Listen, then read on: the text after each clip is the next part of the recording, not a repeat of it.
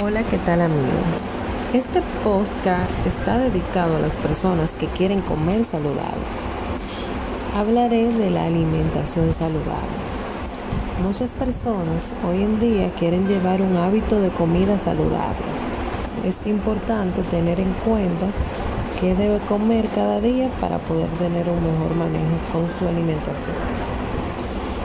Incluyen en su dieta los vegetales, las frutas, las verduras, consuman menos arroz, jugo cítrico, incluyanlo y sobre todo mucha agua.